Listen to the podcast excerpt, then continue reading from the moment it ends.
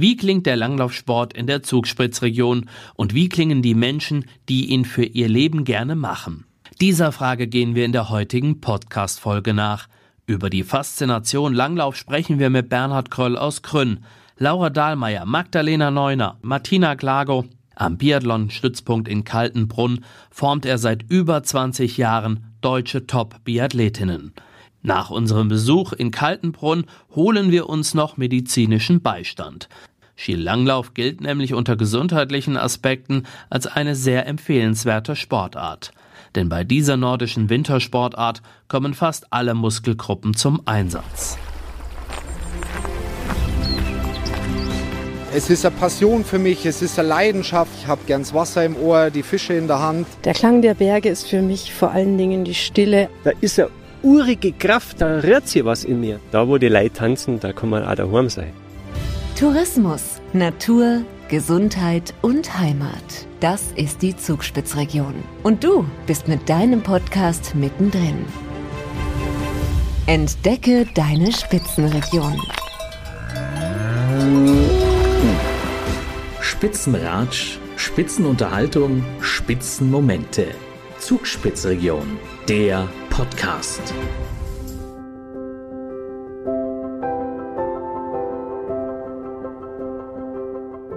Der Langlaufsport hat in der Zugspitzregion eine lange Tradition. Im Naturpark Ammergauer Alpen gibt es jährlich den König Ludwig Lauf, den größten Volksskilanglauf Deutschlands. Aber auch sonst steigen die Menschen im Ammertal gerne auf ihre Langlaufski. Wir kommen extra daher zum Langlaufen, weil es einfach so schön ist. Das war so super, die Piste top. Unsere Ski kommen wir her drum. Aber äh, woanders machst du brauchst Auto. Das Wetter war super und ja, das ist immer wieder schön im Winter.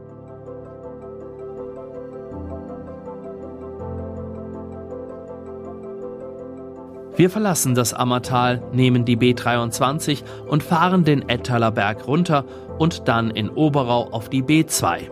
Unser Ziel ist der Biathlon-Stützpunkt Werdenfels in Kaltenbrunn. Bernhard Kröll ist hier regelmäßig, nicht nur draußen, sondern auch im Büro. Denn Trainer sein bedeutet auch Papierkram erledigen. Nach einer herzlichen Begrüßung kommt der Familienvater relativ schnell auf die Faszination Langlauf zu sprechen.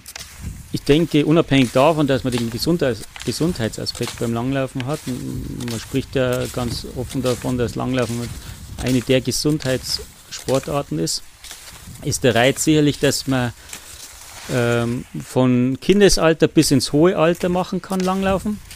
Äh, das sieht man immer wieder. Ähm, man muss natürlich nur das Gelände entsprechend wählen und sein Tempo kann man ja selbst bestimmen, aber man kann es in allen Altersklassen ausüben. Man ist an der frischen Luft. Äh, man hat eine relativ natürliche Bewegung, gerade wenn man den Diagonal, diagonale Technik nimmt, die klassische Technik nimmt. Also wie gehen, nur mit Ski quasi und Stöcke.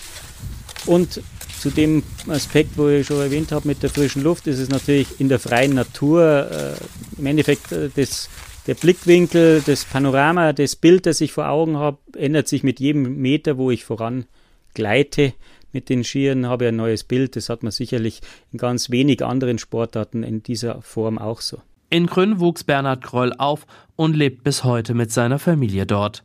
Krolls Vater war 30 Jahre lang Vorsitzender des Skiclubs. Skiclub Grün hat immer schon den alpinen und den nordischen Sport gefördert. Von daher war es ein bisschen in die Wiege gelegt, wenn der Papa der Vorstand ist, dass man irgendwann mal beim alpinen oder nordischen landet, was ich auch getan habe. Habe beides probiert als Kind, habe dann mehr Spaß, mehr Freude am Langlaufen gefunden und später dann mit so 10, 11 Jahren war natürlich der Reiz vom Biathlon noch größer, weil eben ja, für junge Leute, für junge, für Kinder und für Jungs speziell, denke ich, das Schießen schon einen besonderen Reiz ausmacht. Kröll durchlief den Schüler- und Jugendbereich. Nach der mittleren Reife wurde er Mitglied des Zoll-Skiteams und war dadurch quasi Profi. Hab dann zwischenzeitlich äh, noch zwei Jahre bei der Bundeswehr Biathlon gemacht, weil zu dieser Zeit, soweit bin ich schon, gab es noch die Wehrpflicht und ich bin dann zwei Jahre bei der Bundeswehr geblieben statt der äh, äh, notwendigen Wehrpflicht. Zwei Jahre deshalb, weil mir klar war zu dem Zeitpunkt schon, ich möchte aber zum, zur Zollverwaltung zurück und äh, wenn ich länger geblieben wäre wie zwei Jahre, wäre das automatisch eine Kündigung gewesen. So wurde die Planstelle freigehalten.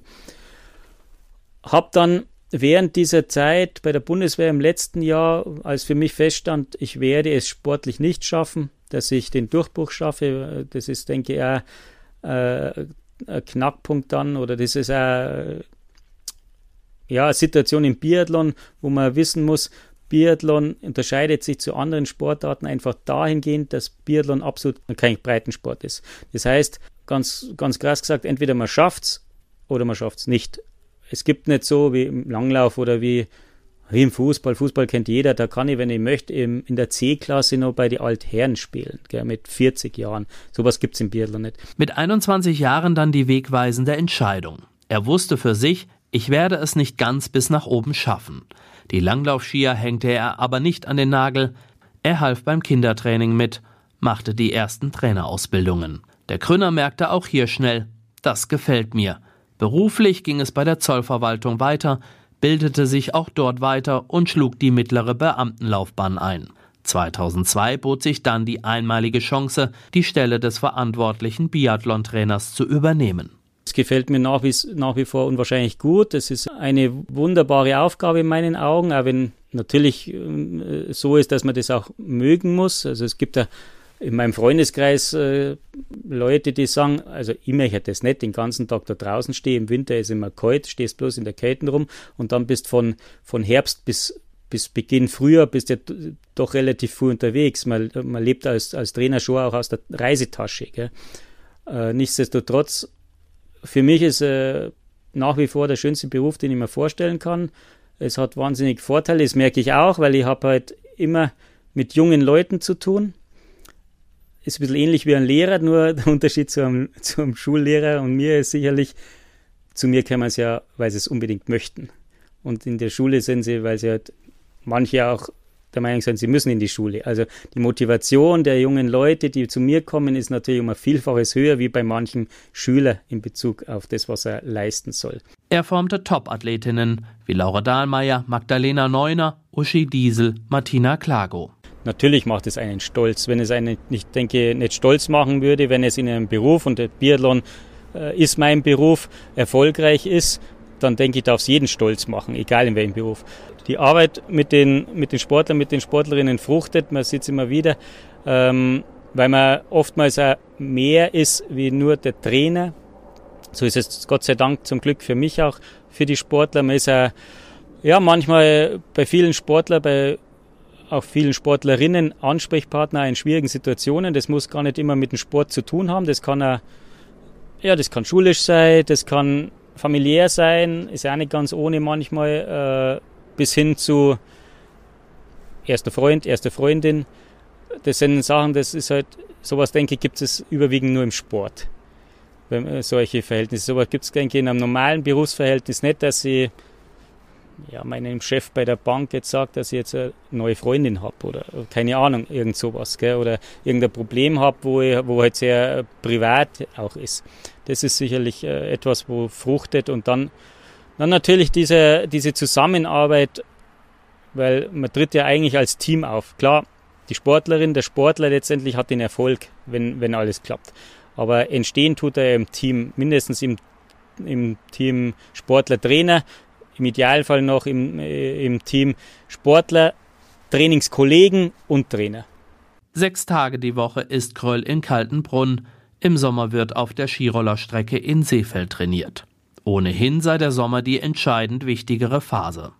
Der Wintersportler wird im Sommer gemacht. Also im Winter, gerade im Leistungssport, Spitzensport ist im Winter einfach äh, aufgrund der Häufigkeit der Wettkämpfe dann umso besser man ist und umso international hochwertiger man starten darf, umso mehr Reisezeit kommt auch dazu. Also für Training bleibt da gar nicht mehr so viel Platz. Dementsprechend muss ich die Zeit von Anfang Mai bis Ende November äh, für das Training schwerpunktmäßig nutzen und da sollte und dürfte im Idealfall auch nicht dazwischenkommen, was Krankheiten betrifft oder äh, Desinteresse am Sport, weil dann ist man eh falsch. Also wie gesagt, der Wintersportler wird im Sommer gemacht.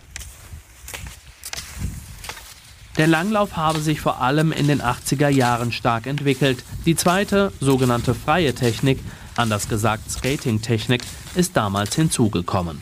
Es gibt immer noch Langläufer, die sehr gerne klassische Technik laufen, die diese auch favorisieren. Es gibt welche, die laufen nur Skating oder Im Idealfall kann man beides und kann dann wechseln. Das ist sicherlich die, die größte Entwicklung im Langlaufsport, unabhängig vom Material, das sich natürlich immer wieder verbessert, die Ski, die sich verbessern, die, die Wachse, die sich verbessern. Und dann gab es ja auch noch die Olympischen Spiele 1980 in Lake Placid. Ja, Bele haben wir noch nicht gesehen. Wo ist Bele? Der Langläufer Jochen Behle war während des Rennens kaum im Bild zu sehen. Deshalb stellte Fernsehkommentator Bruno Morawetz immer wieder die Frage, Bele? Natürlich hängt es mit der Medienpräsenz zusammen, ist ganz klar. Medienpräsenz entsteht dann, wenn ein Sportart äh, populär ist. Populär ist ein Sportart dann, wenn sie äh, von den Sportlern der eigenen Nation erfolgreich ausgeübt wird. Äh, das ist äh, über die letzten Jahre im Langlauf äh, oder vor Jahren im Langlauf sehr, sehr hohe sportliche Leistung gewesen, mit Angerer, mit mit Teichmann, Sommerfeld und so weiter. Dann hat man ein bisschen äh, ja, ein, ein Tal durchlaufen, sage ich jetzt mal. Jetzt zuletzt wieder gerade bei Olympia tolle, super Leistungen der Langläufer. Dadurch wird es auch wieder interessant, auch für die Medien interessant. Äh, Wenn es in den Medien ist, kriegt es die Bevölkerung auch besser mit, dann ist es eine interessante Sportart. Ist ja in anderen Sportarten nichts anderes. Gell. Zu Zeiten von Boris Becker und Steffi Graf haben plötzlich alle Tennis gespielt, ist jetzt auch nicht mehr so. Äh, das macht sicherlich interessant und dann natürlich äh, äh, auf ihren 50 Kilometer Lauf, den ja die Königsdisziplin jetzt äh, vielleicht zurückzukommen.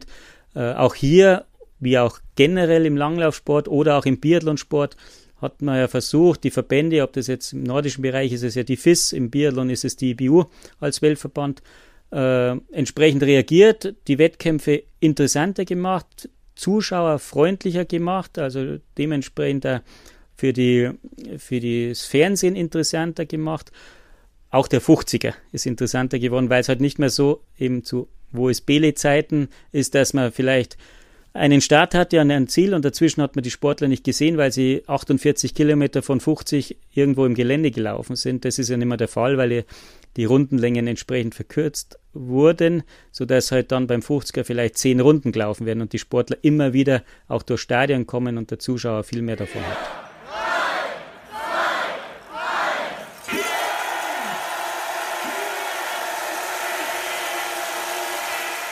Und wie geht es weiter mit dem Langlauf in Zeiten von Nachwuchssorgen? Bernhard Kröll schaut auf die Strecke und ist da gar nicht so pessimistisch. Noch habe man Schnee und noch könne man Schnee künstlich erzeugen. Wenn auch das nicht mehr gehe, in 20, 30 Jahren, dann könne man im Langlaufsport relativ schnell umswitchen. Und aus dem Langlaufsport als Wintersport einen Sommersport auch, auch dann für jedermann zu machen, vom Kind bis zum, bis zum Rentner man müsste halt dann umsteigen vom Ski auf den Skiroller und bräuchte entsprechende sportliche Infrastruktur, also sprich Skirollerstrecke, eine Skirollerstrecke, eine asphaltierte, wo dann auch ja, vom, vom professionellen Läufer bis zum Hobbyläufer bis zum Kind jeder den Langlaufsport, aber dann eben im Sommer und auf Asphalt statt auf Schnee ausüben könnte. In meinem Gespräch mit Bernhard Kröll habe ich schnell festgestellt, diese Leidenschaft und Faszination ist sicherlich der Wegbereiter für Olympiamedaillen deutscher Athletinnen. Dieser Mann lebt für das Biathlon bzw. den Langlauf. Es ist das Funkeln in seinen Augen, wenn er drüber spricht. Zum Abschied musste daher die Frage erlaubt sein, hat er seine Frau eigentlich auf der Loipe kennengelernt? Er verneint lachend, es war eine Garmischer Diskothek. Von Kaltenbrunn geht es nach Garmisch-Partenkirchen ins Klinikum. Dort ist Dr. Julian Kerschel Anästhesist. Auch er liebt das Langlaufen. Draußen in der Natur unterwegs sein, seine eigene Geschwindigkeit vorgeben können, ähm, ja, eins mit seiner Umwelt werden und einfach, da schalte ich komplett ab und kann einfach mich bewegen. Ich finde es wahnsinnig schön, wenn der Winter die Sonne scheint, äh, der Schnee glitzert, die, die Tannenbäume tief verschneit sind wenn man da allein auf der Loipe unterwegs ist, ähm, das, ist, äh, das ist ein wunderbares Gefühl, ja. Es sei eine gelenkschonende Sportart, da sie sehr gleichmäßig sei und habe wenig Stoßbelastung im Vergleich zum Joggen. Da müsse jeder Schritt abgefedert werden, erklärt der Mediziner. Das habe ich beim Langlaufen, insbesondere bei der klassischen Technik nicht. Das heißt, ich kann sehr gelenkschonend, ohne große Erschütterungen dahin gleiten, ähm, sehr effizient, äh, wenn ich die richtige Technik habe auch. Ähm, Und äh, das ist natürlich für die Gelenke optimal, gerade auch wenn die Gelenke schon vielleicht auch vorerkrankt sind, ähm, ist das deutlich besser als Joggen oder vergleichbare Sportarten. Hat viel weniger kinetische Energie, als es beim Ski Alpin der Fall ist. Ähm, das heißt, wenn ich mal stürze, dann habe ich viel weniger Energie dahinter. Ähm, der, We der Schnee ist auch häufig äh, deutlich weicher als die hochpräparierte Piste. Wie in jedem Sport könne es auch beim Langlauf mal zu einem Unfall kommen. Im Vergleich zum alpinen Skisport seien die Unfallraten sehr gering auch hier im Klinikum Garmisch-Partenkirchen. Aber nicht nur für die Gelenke sei Langlauf eine gute Sache, erklärt Kerschel. Weil wir einfach in einem aeroben Stoffwechselbereich unterwegs sind. Das heißt, der Körper hat genügend Sauerstoff zur Verfügung, ähm, um die Energie bereitzustellen. Und äh, dadurch ist natürlich optimal dann für die Fettverbrennung, weil dann Fett der Hauptenergieträger ist. Ähm, und fürs Herz-Kreislauf-System ist insgesamt halt gut, dass wir uns bewegen, dass wir uns an der frischen Luft bewegen und ähm, da unseren Körper beanspruchen. Die Medizin empfiehlt also den Langlaufsport durch und durch. Und wie bei jedem Sport, früh übt sich, auch wenn man noch nicht ganz aktiv dabei ist. Mittlerweile mit meinem Sohn zusammen, auch mit dem äh, anderthalb Jahre, kann man das gut machen. Der kommt in den Hänger rein und dann äh, darf ich den ziehen. Ähm, das macht natürlich meine eigene Trainingsbelastung deutlich anstrengender. Also wir sind da nicht mehr im aeroben Bereich teilweise unterwegs, aber ähm, ist natürlich eine schöne Möglichkeit, auch äh, mit der ganzen Familie draußen unterwegs zu sein. Der Kleine hat meistens Spaß oder er schläft. So klingt die Zugspitzregion und so klingt der Spitzensport. Bernhard Kröll und Julian Kerschel über die Faszination Langlauf. Und wann steigst du in die Loipe? Ich freue mich auf jeden Fall schon auf meinen nächsten Besuch bei meinen Freunden in der Zugspitzregion. Und wenn du das nicht verpassen willst, dann abonniere doch diesen Podcast.